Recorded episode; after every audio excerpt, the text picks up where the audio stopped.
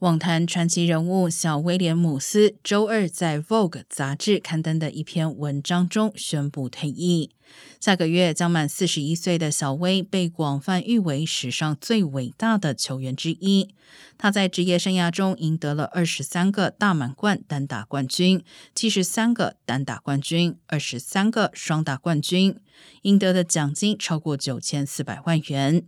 在整个公开赛年代，小威的二十三冠无人能敌，仅落后一九六八年公开赛时代开始前玛格丽特·考特保持的二十四冠。